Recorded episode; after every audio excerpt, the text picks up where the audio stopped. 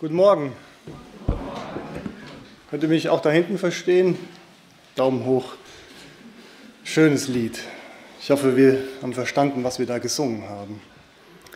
Ich komme darauf zurück. Gott lädt ein. Vision for Mission, so hieß das Thema der Woche. Und unter diesem Leitgedanken haben wir uns an verschiedenen Orten getroffen in der letzten Woche, um zu beten. Naja, und was ist uns da begegnet? Wir hatten verschiedene Themenaussagen, verschiedene Impulse unter diesem Oberthema. Gott, der Urheber von Mission, als Vater, Sohn und Geist ist uns begegnet. Und seine Einladung durch sein Wort beziehungsweise durch Jesus Christus. Wir haben auch von der Freiheit gehört, zu der Gott uns führt oder die Menschen führt. Und Gott macht aus seiner Einladung eine Mission, in die er die Christen, seine Jünger, zur Arbeit schickt. Und auch dazu haben wir einige Aspekte gelesen oder gehört. Zum Beispiel, dass wir diese Mission gemeinsam erfüllen. Und auch die Mission erfordert einen Preis. Sie kostet was. Und sie braucht auch Ausdauer in der Arbeit. Mit diesen Impulsen haben wir uns beschäftigt und sind ins gemeinsame Gebet vor unseren Herrn getreten. Und heute können wir auf diese Themen zurückblicken, haben die vielleicht noch im Ohr und im Herz. Und jetzt lädt uns das Thema ein, nach vorne zu schauen. Gottes Mission geht weiter. Also worum geht es konkret heute? Es sind drei Punkte. Es geht um Gott, weil es Gottes Mission ist.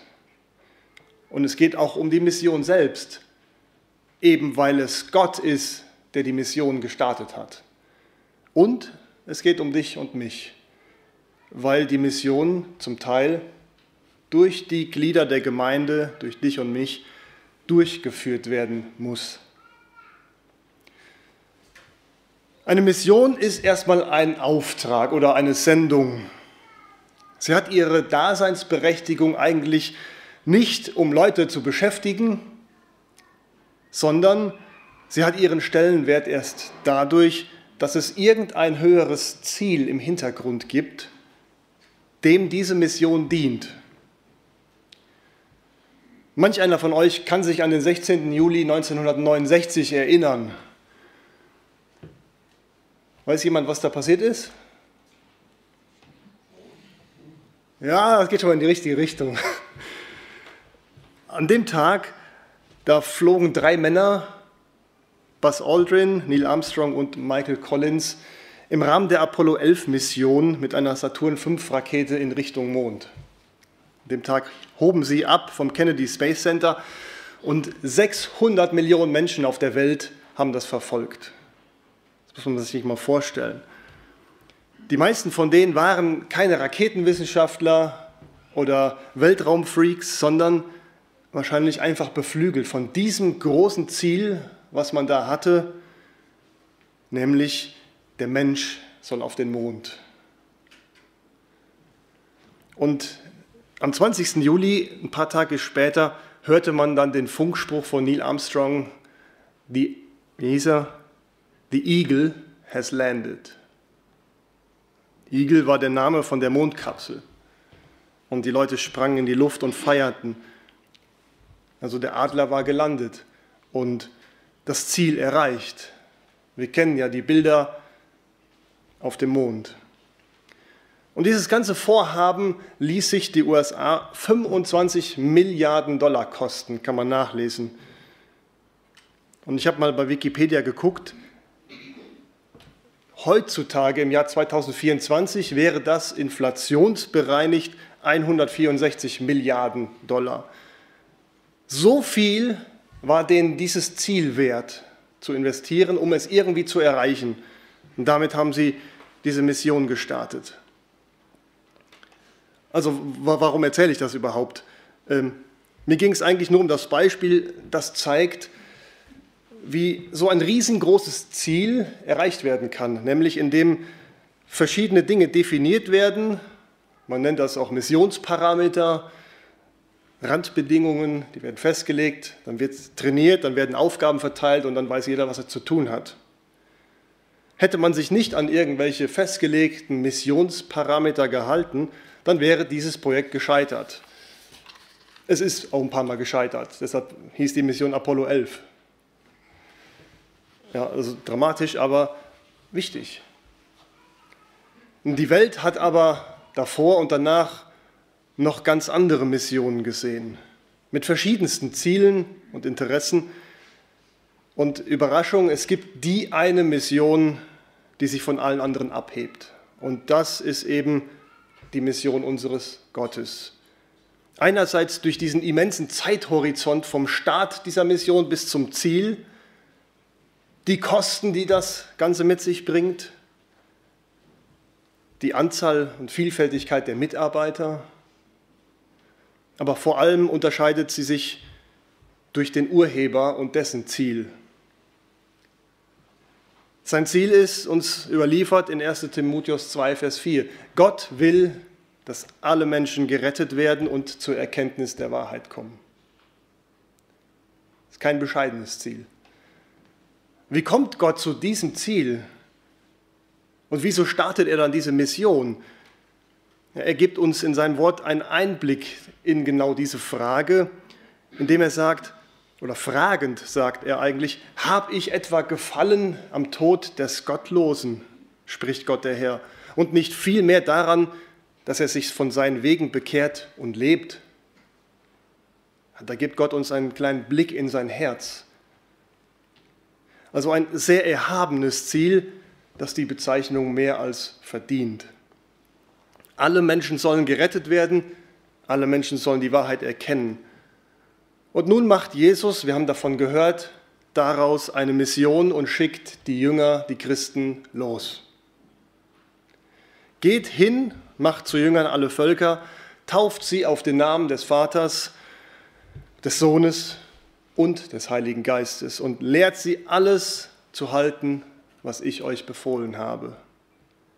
Ein Wahnsinnsauftrag, diese elf, die da vor ihm stehen, auch wie heute. Aber völlig angemessen für das Ziel, alle Menschen zu retten. Es ist ja nur logisch, dann auch zu allen Völkern zu gehen. Wenn man alle retten will, muss man überall hin. Und sie zu Jüngern zu machen. Und die Jünger selbst kannten sich vielleicht so gerade in ihrem eigenen Landstrich aus, vermute ich mal. Und jetzt sollten sie überall hingehen. Und da habe ich so ein bisschen drüber nachgedacht, dann fiel mir eine Geschichte ein äh, von mir selber und meinem Opa. Ich hatte gerade einen Führerschein für 300 Euro, so ein altes, uraltes, klappriges Auto gekauft. Noch nie mal selbst bezahlt, da mussten meine Eltern mir noch helfen. Und ich äh, mochte eigentlich ganz gerne mit Freunden dann mal irgendwie zu verreisen, so in die Schweiz, Österreich, Italien, wo man halt so gerade noch hinkam. Und einmal wollte ich eben nach Saas-Fee, und das habe ich so meinem Opa erzählt, der saß immer im, in seinem Wohnzimmer im Sessel. Und ähm, dann fing der Opa an, ich kann leider kein Siegerländer Blatt, das müsst ihr euch jetzt denken. Ähm, sagt dann, in Eisern am Fernsehturm, wenn du nach Saas-Fee in der Schweiz willst, links oder rechts halten. Wusste ich nicht, keine Ahnung. Habe ich mir keine Gedanken drüber gemacht. Konnte ich ihm nicht sagen. Und dann sagte er, ja, und wenn du dann auf der Autobahn bist, kommst du irgendwann an Bern vorbei und von der Autobahn runter nach Spiez am Thuner See und dann weiter nach, den, nach dem Ort Frutigen. Und wie kommst du denn dann nach Saas-Fee? Überhaupt keine Ahnung, ich kannte noch nicht mal die, die Ortsbezeichnung. Dann sagte er, da hinterm Ortsschild, da musst du links abbiegen, weil da ist nämlich Kandersteg und in die andere Richtung ist Adelboden. Adelboden ist Sackgasse, Kandersteg gibt es einen Autozug und damit musst du weiterfahren. Also Dinge, über die ich mir überhaupt keine Gedanken gemacht hatte. Ich wollte dahin, ich wusste aber überhaupt nicht wie. Und ich glaube, das ist äh, ja ein ganz gutes Beispiel, denn in dem Moment wurde mir klar, dass ich zwar das Ziel kannte, aber überhaupt nicht den Weg dahin. Ich frage mich, ob die Jünger den Weg zu dem Ziel kannten. Kennen wir ihn heute? Vielleicht mehr, vielleicht weniger, vielleicht sind wir manchmal unsicher. Und trotzdem haben sich seit jeher die Christen aufgemacht und sind losgegangen. Vor die Haustür, nach nebenan, zu den Nachbarn, in die nächste Stadt, ins nächste Land, auf einen anderen Kontinent, eben ins Unbekannte und auch ins Unsichere. Warum trauen sich Christen das? Warum tun sie das, ohne vielleicht den Weg zu kennen? Mir sind zwei Dinge wichtig an der Stelle, die Jesus sagt, denn seine Mission ist nicht nur die Sendung, sondern es sind zwei Säulen, die diese Mission tragen und halten. Er sagt erstmal, mir, sagt Jesus, ist gegeben alle Macht im Himmel und auf der Erde. Dann sendet er sie und dann sagt er, Leute, ich werde bei euch sein. Alle Tage. Ich bin bei euch. Diese Säulen, die tragen und die verleiten, oder nicht verleiten, aber die, die ermöglichen es Menschen zu gehen, ohne genau den Weg zu kennen. Naja, und die Mission Gottes, die ist noch nicht abgeschlossen. Deshalb heißt das Thema auch, sie geht weiter. Das Ziel ist noch nicht erreicht. Und sie geht mit uns weiter, mit dir und mir. Und deshalb müssen wir uns fragen, was ist denn für uns zu tun? Was ist für dich und mich zu tun?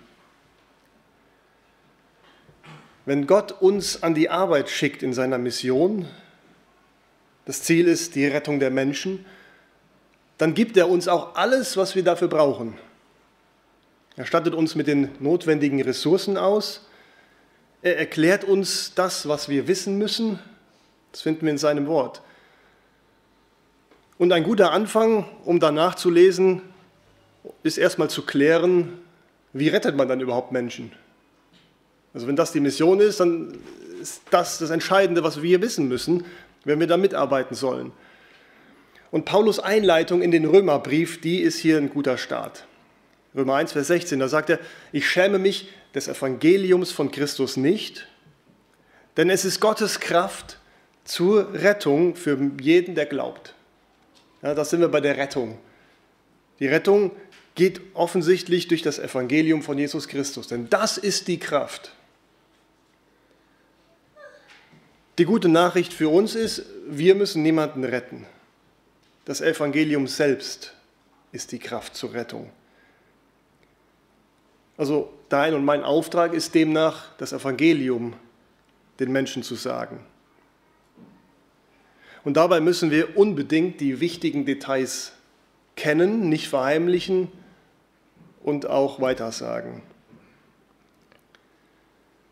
Ich könnte jetzt fragen, was ist denn das Evangelium per biblischer Definition? Und dann kriegen wir bestimmt viele verschiedene Antworten. Und ich frage mich manchmal, wenn es um solche präzisen Dinge geht, ist das eigentlich zulässig, dass wir da so ein bisschen Pi mal Daumen, jeder hat so seinen, seinen Eindruck davon, was das Evangelium ist. Kommt dadurch nicht eine gewisse Unschärfe da rein? Uns muss ja klar sein, wenn wir Evangelium weitersagen, nicht nur von der Kanzel, sondern wenn wir mit Menschen sprechen, da geht es um Leben und Tod. Es geht um das Leben von deinem Gegenüber, mit dem du sprichst. Das Evangelium ist die einzige Kraft zur Rettung, Galater 1, Vers 7. Und deshalb fängt das Ganze bei dir und mir an. Wenn ich in den Bergen ein bisschen wandere, vielleicht einen Klettersteig finde, über den ich klettern kann, und ein kleiner Fehltritt mein Absturz bedeutet und mein Tod, dann schaue ich lieber zweimal nach, dass beide Karabiner in der Führungslinie eingerastet sind, dass der Gurt richtig sitzt, damit ich sicher stehe. Denn da geht es um mein Leben und ich bin sicher, ihr würdet genauso handeln. Da habe ich mich gefragt, ob wir bei unserem eigenen ewigen Leben oder Tod genauso akribisch sind. Wir sollten es sein. Es ist einfach zu gefährlich, nachlässig zu sein, heißt konkret, wenn das Evangelium die Kraft Gottes zur Rettung ist, dann muss ich als Christ aus dem FF wissen, was, da, was genau das Evangelium ist. Ich muss wissen, wo es beginnt und wo es endet. Es stimmt, dass Gott einen Plan hat, dass wir Sünder sind, dass Jesus gestorben ist, dass er auferstanden ist und damit wir durch den Glauben gerettet werden. Aber solche Aussagen auswendig zu lernen und zu wiederholen, das bedeutet ja noch lange nicht, dass wir das Evangelium verstanden haben. Ja, man kann kleinen Tieren auch beibringen, Dinge nachzuahmen und zu wiederholen. Aber wir müssen die Offenbarung, und die heißt nicht umsonst Offenbarung Gottes, erforschen und die Bedeutung dieser Dinge entdecken. Das Buch Hiob, das liefert uns da ein gutes Bild für, finde ich, das mich nochmal angereizt hat, wie wir mit dem Wort Gottes umgehen sollten. Ich lese euch das mal vor aus Hiob, Kapitel 28. Denn für das Silber gibt es einen Fundort und für das Gold einen Platz, wo man es läutert. Eisen wird aus dem Erdenstaub gewonnen und Gestein schmilzt man zu Kupfer. Man macht der Finsternis ein Ende und forscht alles vollkommen aus, selbst das Gestein, das in Finsternis und Dunkelheit liegt. Ein Schacht bricht man auf von da aus, wo man wohnt. Wie vergessen, ohne ihren Fuß da aufzusetzen, baumeln und schwanken sie, weit weg von den Menschen. Aus der Erde kommt zwar Speise hervor, aber unter ihr ist's wie vom Feuer durchwühlt. Ihr Gestein ist der Fundort des Saphirs und Goldstaub ist in ihr. Ein Pfad ist es, den kein Raubvogel kennt und den auch das Auge des Habichts nicht erspäht, den auch das stolze Wild nicht betreten hat, auch auf dem der Löwe nicht geschritten ist. Aber der Mensch, er streckt seine Hand nach dem Felsgestein aus wühlt die Berge um von Grund auf. Er treibt Stollen in die Felsen und sein Auge erfasst alles, was kostbar ist. Bergarbeit. Ich finde das ein schönes Bild. Schon zu Hiobs Zeiten waren die Menschen bereit, bis an die äußersten Grenzen zu gehen. Sie entzogen sich dem Tageslicht, sie graben sich in Dunkelheit und in tiefen Schatten durch die soliden Felsen, riskieren Leib und Leben und lassen auf ihrer Suche nach den Schätzen dieser Erde keinen Stein umgedreht. Keinen Stein nicht umgedreht. So. Ein schönes Bild.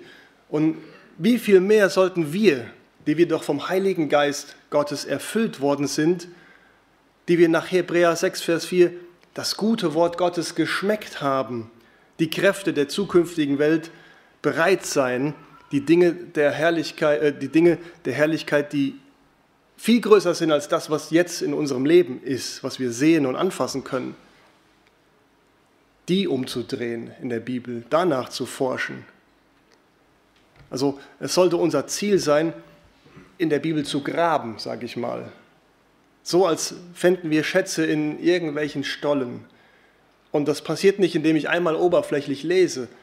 Da muss ich vielleicht auch an die Grenzen gehen. Da muss ich mal länger intensiver studieren, da muss ich mir was aufschreiben, da muss ich es auswendig lernen. Ja, das kostet einen was. Und das soll dieses Bild vermitteln. Ich frage mich, ob der Mangel an Leidenschaft im Evangelium, den ich oft bei mir selber erkenne, vielleicht kennt ihr den auch, vielleicht genau daran liegt, dass ich zu wenig dieser Schätze entdecke, zu wenig Steine umdrehe in der Bibel, zu wenig nachforsche und nachjage. Vielleicht fehlt deswegen manches Mal die Leidenschaft für das Evangelium. Ein guter Ausgangspunkt, um hier zu graben, ist 1. Korinther 15. Da schreibt Paulus, ich erinnere euch aber an das Evangelium, das ich euch verkündigt habe, das ihr auch angenommen habt und in dem ihr auch fest steht durch das ihr auch gerettet werdet, wenn ihr an dem Wort festhaltet, das ich euch verkündigt habe. Es sei denn, dass ihr vergeblich geglaubt hättet.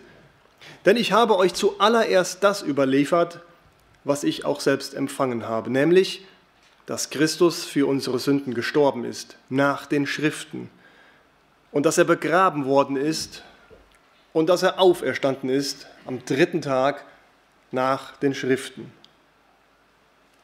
Das Zentrum des Evangeliums ist der Tod von Jesus Christus und der Herr starb für unsere Sünden.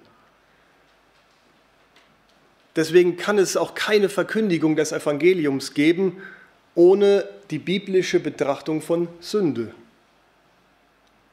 Das beinhaltet die Erklärung einerseits der schrecklichen Natur der Sünde und zweitens die Offenlegung dass die Menschen selbst Sünder sind. Und die Notwendigkeit für eine klare Botschaft, die ist akut, weil wir in einer Generation leben, die in Sünde geboren wurde, die von Sünde geformt wurde. Und dazu kommt, dass wir ein Volk sind, das Unrecht eigentlich wie Wasser trinkt und das seinen gefallenen Zustand genauso wenig erkennen kann, wie der Fisch erkennt, dass er nass ist.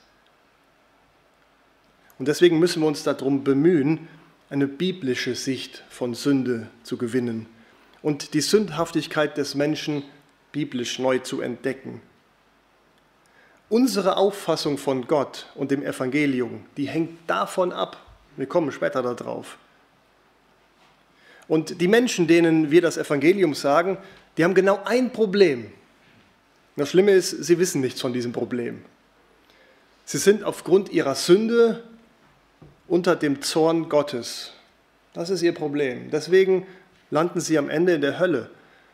Und das zu verleugnen würde bedeuten, eine der grundlegendsten Lehren des christlichen Glaubens zu verleugnen. Deshalb hat es nichts mit Lieblosigkeit zu tun, den Menschen zu sagen, dass sie Sünder sind, sondern es ist eigentlich die schwerwiegendste Form von Unmoral, es nicht zu tun. Und genau genommen erklärt Gott, dass er ihr Blut, das Blut der Menschen, die Unrecht tun, die in Sünde leben und es nicht wissen, dass er ihr Blut von unseren Händen fordern wird, wenn wir sie wegen ihrer Sünde nicht vor dem Gericht Gottes warnen. Hesekiel 3, Vers 18. Also haben wir eine biblische Leidenschaft, die den Menschen in der Hoffnung die Wahrheit sagt, dass ihre Herzen dann unter dem Gewicht der Sünde zerbrechen und sie sich allein auf Jesus werfen? Sind wir bereit, das Risiko überhaupt einzugehen, dass man uns missversteht, dass man uns verleumdet, damit die Wahrheit verkündet wird und Menschen gerettet werden am Ende. Wir haben das an einem Tag gehört, das kostet was, diese Mission, dich und mich. Das wahre Evangelium ist radikal exklusiv. Jesus ist nicht nur ein Weg, er ist der Weg. Und alle anderen Wege sind eigentlich keine Wege. Und wenn das Christentum den bestimmten Artikel der vor der Weg tauschen würde gegen den unbestimmten ein Weg, dann wäre der Skandal, den das Evangelium in der Welt auslöst, beendet. Dann könnten das Evangelium und die Welt Freunde werden. Und wenn auch immer das passiert, dann hört das Christentum auf, Christentum zu sein. Dann wird Christus verleugnet und die Welt ist ohne Erlöser. Die Bibel, die bestätigt, dass das Evangelium von Jesus ein Ärgernis ist, eine Dummheit für alle Menschen jeden Alters und jeder Kultur. Aber den Skandal von der Botschaft entfernen zu wollen, nur um das abzumildern, bedeutet eben, das Kreuz Jesu und seine rettende Kraft zunichte zu machen. Das Evangelium ist nicht nur skandalös, sondern es soll skandalös sein. Das müssen wir uns mal vor Augen führen. Gott hat diesen Weg absichtlich bestimmt. Das ist Gottes Wille. Er hat den Weg dieser Torheit gewählt, um eben die Weisheit der Weisen in der Welt zunichte zu machen, damit sich am Ende niemand vor ihm rühmen kann. Ich stelle mir das vor, damals in der Welt, zur Zeit Jesu. Und da war der Skandal ganz klar. Das Evangelium beansprucht, dass ein armer jüdischer Zimmermann, der von seinen Zeitgenossen als Geisteskranker oder Gotteslästerer verworfen wurde, vom Staat gekreuzigt, jetzt der Retter der Welt sein soll, der König der Könige, der Herr der Herren. Und in seinem Namen sollen sich alle Knie beugen, auch die des großen Cäsar. Das war skandalös.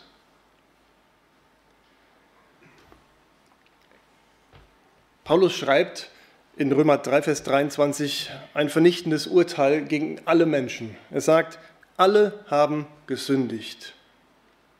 Ist keiner ausgenommen, alle. Jeder Mensch ist Sünder gegen Gott und die Bibel verurteilt alle. Ein Mensch, der das Evangelium hört, der muss die Sündhaftigkeit der Sünde erkennen, damit er überhaupt anfängt, Rettung zu suchen.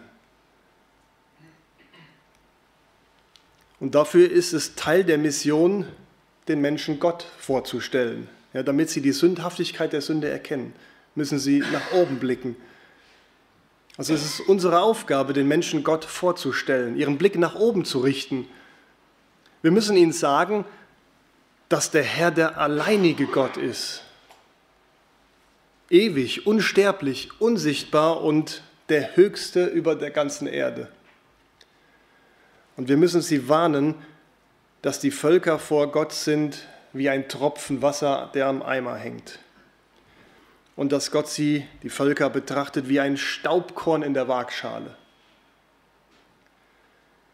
Und wir müssen sie zu der Schlussfolgerung bringen, dass Gott allein die Majestät gehört, die Gewalt, die Herrlichkeit und für ihn und zu ihm sind alle Dinge.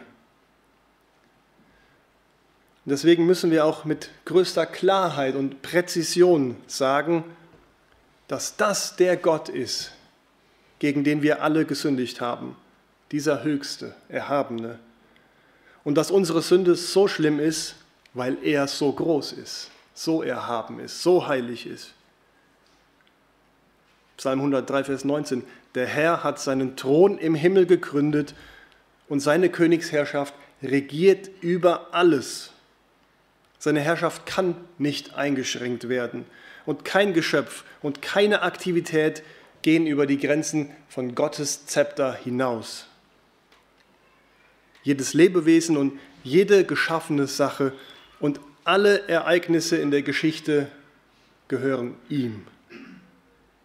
Und Gott tut alles, was ihm wohlgefällt, in jedem Bereich der Schöpfung, ohne Einschränkung. Und er wirkt auch alles nach seinem Ratschluss, nach seinem Willen. Und Niemand kann ihm wehren. So sagt es uns die Bibel. Es geht noch weiter.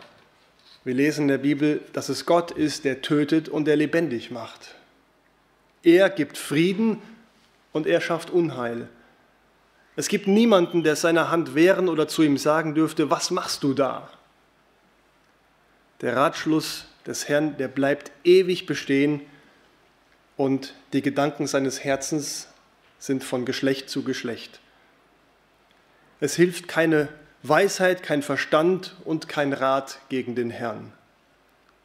Seine Herrschaft ist eine ewige Herrschaft und sein Reich bleibt für immer bestehen.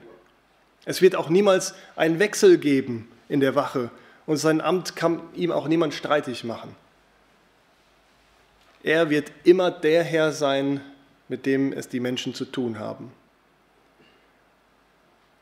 Also so müssen wir der Menschheit Gott vor Augen stellen. Ich mit meinen schwachen Worten kann das nicht so gut, aber vielleicht könnt ihr das besser.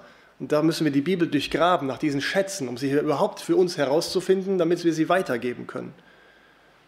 Und Menschen müssen verstehen, wenn sie sündigen, dass das genau der Gott ist, gegen den sie sündigen. Sie haben nicht gegen irgendeine unbedeutende Gottheit gesündigt oder den Vorsteher einer kleinen Provinz, sondern gegen den großen König der Könige, gegen den Herrn aller Herren. Und wenn wir das Evangelium sagen, dann müssen wir die Gerechtigkeit Gottes verkündigen und dadurch die Ungerechtigkeit der Menschen entlarven. Ja, wir müssen die Strenge des Gericht Gottes zeigen und auch zeigen, dass die kleinste Abweichung von seinem vollkommenen Standard zur Disqualifizierung und zur Verdammnis führt. Und die Menschen müssen wissen, dass nur eine einzige ungerechte Tat seitens unserer ersten Eltern notwendig war, um allen nachfolgenden Menschen die Verdammnis zu bringen und die Welt in ein scheinbar unheilbares Chaos stürzen. Und wenn dann jemand, der nichts von Gott weiß, das hört und darüber nachdenkt, anfragt, anfängt zu fragen, was Menschen denn tun müssen, um in der Gegenwart Gottes wieder angenommen zu werden, um zu Gott zurückzukommen, dann muss die Antwort ganz klar und eindeutig sein, nämlich Gott fordert nur eine Sache von dir.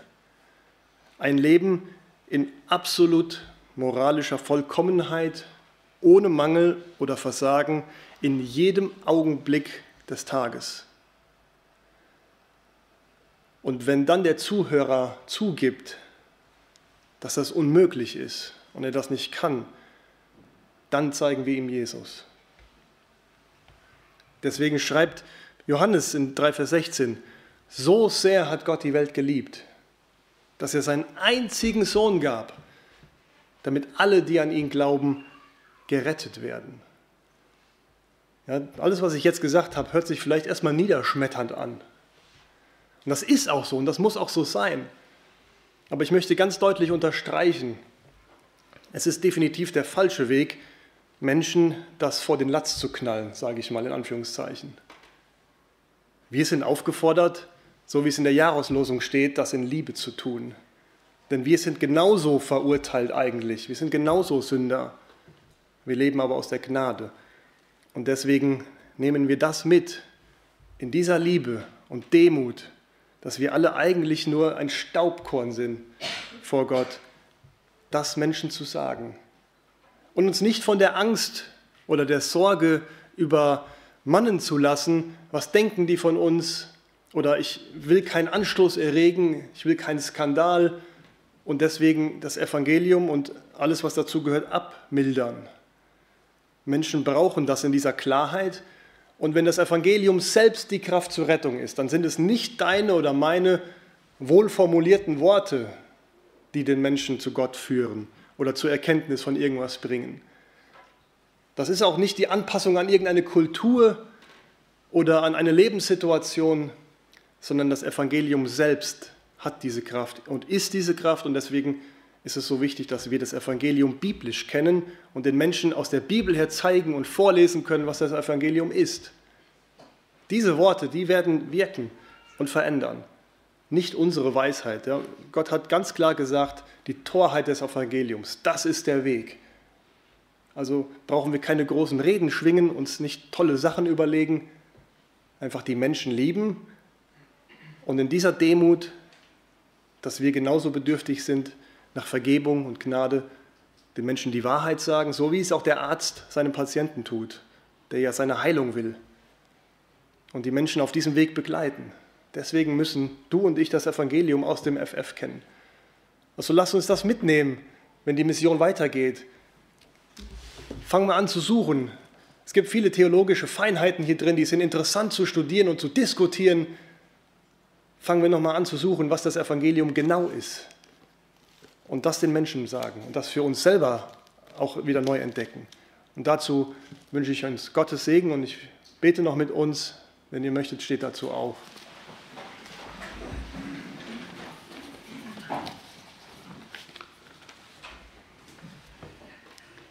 Herr Jesus, es ist dein Evangelium und die Bibel sagt uns, dass es ein ewiges Evangelium ist. Es kommt aus deiner Feder, geschrieben mit deinem Blut, Herr. Und wir können nur vor dir stehen, dir die Ehre geben und bekennen, dass du heilig, heilig, heilig bist, hoch erhaben, der Höchste, der Herr aller Herren. Und wir danken dir, dass du es uns hast verstehen lassen, dass wir Sünder sind, dass wir geboren sind, verloren sind in Sünde. Und wir durften erkennen, dass dein Evangelium uns Rettung und Erlösung bringt. Danke, Herr, dass du uns reingewaschen hast von aller Schuld. Du hast sie selbst getragen, Herr, und wir dürfen als Befreite durchs Leben gehen von der Schuld der Sünde. Herr Jesus, und du sendest uns, das weiterzusagen. Und wir beten darum, dass wir einmal selbst dein Evangelium erstmal genau verstehen was es wirklich bedeutet, dass wir ganz neue Leidenschaft in unserem Herzen bekommen, Herr, für dein Evangelium.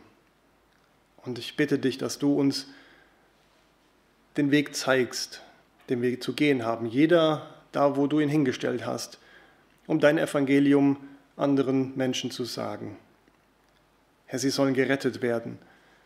Erwecke du in uns dieses, dass dein Ziel auch in unseren Herzen groß ist und dass es auch zu unserem Ziel wird. Und du willst, dass wir mitarbeiten. Herr, und wir beten um Klarheit, wenn wir dein Evangelium weitersagen, um Furchtlosigkeit, um Mut und Zuversicht, weil wir nicht auf uns oder unsere Rede oder unsere Gedanken bauen müssen. Wir dürfen dein Wort, dein Evangelium sagen. Es sind deine Worte und die haben Kraft zum Leben, Herr. Darüber danken wir dir und beten dich an. Amen.